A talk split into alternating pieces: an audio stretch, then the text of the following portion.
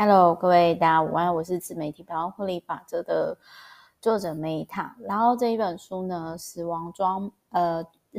死亡专门户。那这个作者呢，她是一个非常美、非常美、非常美的美女，真的很美，就是美到我会觉得她很像是一个猫。然后呢，她是就是反正就是不是那种身材走中的。美国人，然后我就看了一下他 background，嗯，真的就是作者、广播员跟记者，然后他跟猫咪呢居住在伦敦，反正就是我觉得他就是等于说家里不缺钱，然后呃，就是有点类似说已经是白领或者是 maybe 是没落贵族的那个那种阶级的人，但是他还是。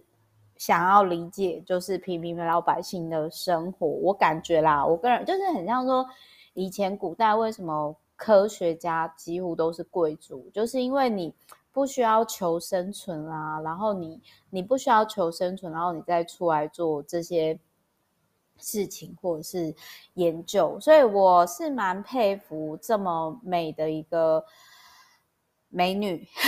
然后呢，她就是诶。写了很多信，然后去理解殡葬产业，然后去接触这些职业的人，然后呃去做访谈。因为说实话，这并不容易。你如果今天你是做啊、呃、访谈大老板啊，访谈特技也不是很简单嘛。那这个，然后这个翻译是那个朱崇敏先生吧，就是他曾经在美国居住九年，然后是台大的生化科技系。毕业的，那我也很谢谢他翻译了这么一个美女作者的书籍，但我必须要坏坏的小小掂一下，你是不是看到对方是美女作者，所以才很乐意的翻译了这本书呢？好了，没有啊，我开玩笑的。但是我想要讲的是说，我很谢谢这一本书，让我知道说，原来殡葬产业不是只有那个，就是呃，我我念给大家听好了，就是比如说。礼仪师啦，然后 大体老师服务总监，这这种居然还有服务总监，然后还有就是死亡面具的雕塑师啊，或者是灾难遇害者辨认工作啦，现场犯罪现场清洁工啦，然后处刑人啊，遗体防腐师啊，解剖病理学技技术员啊，然后还有就是稳婆啊，然后跟挖墓的人啊，跟。火葬场操纵人员啊，以及就是人体的冷冻机构。那呃，我不知道说大家 就是知不知道稳婆是什么东西？那简单来说就是。有的时候，呃，有些小朋友他刚出生没多久，然后就走了，所以就是在这里，就是许多他里面提到的说，许多文化里面，文婆是街坊邻居，但是就是反正就是就是帮助生产，你就想象说是帮助生产的女性啊。那我觉得，我觉得就是这个作者很厉害的是，我没有想过说哦。原来有些就是原来有些小孩子，他们可能才刚出生就走了。那还有就是他在这一本书里面，就是也有提到说，天，就是我觉得英国真的很前卫，就是说，嗯，我不知道台湾有没有，但是他他就是有提到说，英国有专门从事流产跟早产的慈善机构。然后我蛮谢谢，就是在看到这本书的时候，我理解到说，原来就是有人他想要从事助产士，是因为他想要迎接生命出生。但是问题是，就是这个稳婆，她后来她发现到说，她很多时间都是在面对这种。这种伤势，这是他之前所没有没有想过的事情。然后我也是看到这一本书，我才知道说，原来有这种伤冻病房，就是说，特别是针对如果你的小孩子，然后就是才刚生下来没多久，然后就失去生命了。原来他这个是这个产业的一个点。然后我心里就想说，哇，那现在生育率就很低了，那居然还有这个。产业就是，甚至就是，嗯，还有就是说，有些妈妈因为小孩子一生下来就走了，然后她去看到那个小朋友相关的回忆盒就会哭。那包含比如说，他这个作者有提到说，婴儿的死因是千奇百怪的，有很多。那有的可能是像是无脑畸形，或是脊柱裂。脊柱裂就是脊椎没有被包裹在皮肤内哦，看到我都觉得心好痛哦，我我觉得蛮可怕，就是如同这一本书里面所讲的，就是他书里面就有提到说，有些人看到婴儿不是自己想象的样子，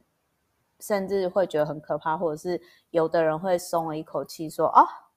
他真的跟我想的不太一样诶。但是我之前也有遇过那种，就是他跟我讲过说。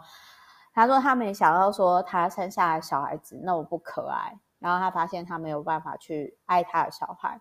然后我都不晓得，事实上就是我不太确定那种是不是男生在年轻女生面前故意讲这种话，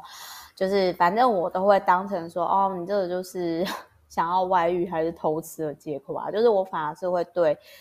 呃，跟我讲这种话的女生就算，但是男生的话，我就会觉得说，嗯，保持距离很懒，没有啦，开玩笑。然后他还有提到，就是说失去孩子的女性会罹患忧郁症，是一般人的好几倍的高。然后我心里想说，废话，那么哎，不是说废话啦，对不起，就是应该是说，你花了那么大的心力，结果一下架他就。离你而去了，所以一定会很难过吧。然后我也是在看这本书的时候，我才知道说，哦，原来小孩子一生下来就离开的时候，嗯，这样专业的机构会让你去思考说，你要留下小孩子的手脚、手印或脚印或拍照片吗？你想要抱着他吗？因为有些人可能会后悔说，啊，虽然我的小孩子走了，但是。我还是很希望说他，嗯，下葬之前，我曾经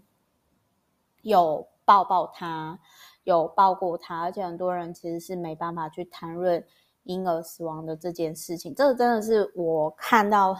这本书的时候，我才知道说，哦，对，有这个族群，他也许他也许不多。然后他也有提到说，就是他有提到说，他在访谈这个个案的时候，他是有点恍，这个作者是有点恍惚的离开病房的。然后就是他其实就会思考这个个案，克莱尔就对他说：“拜托你帮我。”然后那个作者就是很有同理心的，就是真的很想要为这个。失去小 baby 的母亲做一些什么？那我觉得，因为我在猜啊，我觉得这作者应该是也是跟我一样，就是没有结婚、没有生小孩。那我觉得这种东西就是很像说，呃，我知道照顾小孩子的辛苦，然后。但是你在旁边当旁观者，也许你可以体验他的辛苦，但是你没有真的去体验，你没有那么大的感触。然后我另外我想讲一下，就是那个